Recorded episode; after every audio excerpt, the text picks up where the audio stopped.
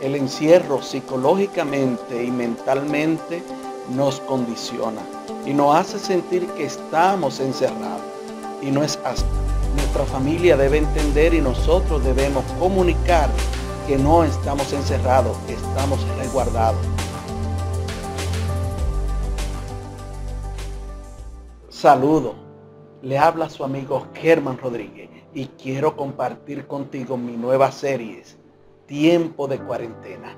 Y aquí estaremos compartiendo cosas interesantísimas que nos ayudarán a manejarnos mejor como familia. Y uno de los puntos que quiero abordar es algo que está en las redes sociales que está creando muchas risas, pero a la vez está trayendo una connotación muy negativa en la familia. Y es el término encerrado. Quiero definirte que no estamos encerrados. Este término psicológicamente y mentalmente nos programa y nos hace entender que nuestra casa es un encierro cuando es un ente de bienestar y de refugio. Nosotros no estamos encerrados, estamos resguardados. ¿Estamos resguardados de qué? Del virus.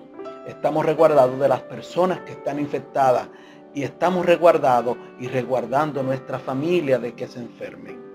Nosotros tenemos que colaborar con que nadie se enferme ni nadie se infecte por una irresponsabilidad. Quiero decirte los sinónimos que quiere decir estar resguardado. Sinónimos de resguardo es preservar, proteger, escudarse, refugiarse, resguardarse, ayudar, apoyar, defender, favorecer, auxiliar, abrigar. Nosotros los padres debemos abrigar a nuestra familia y somos los responsables.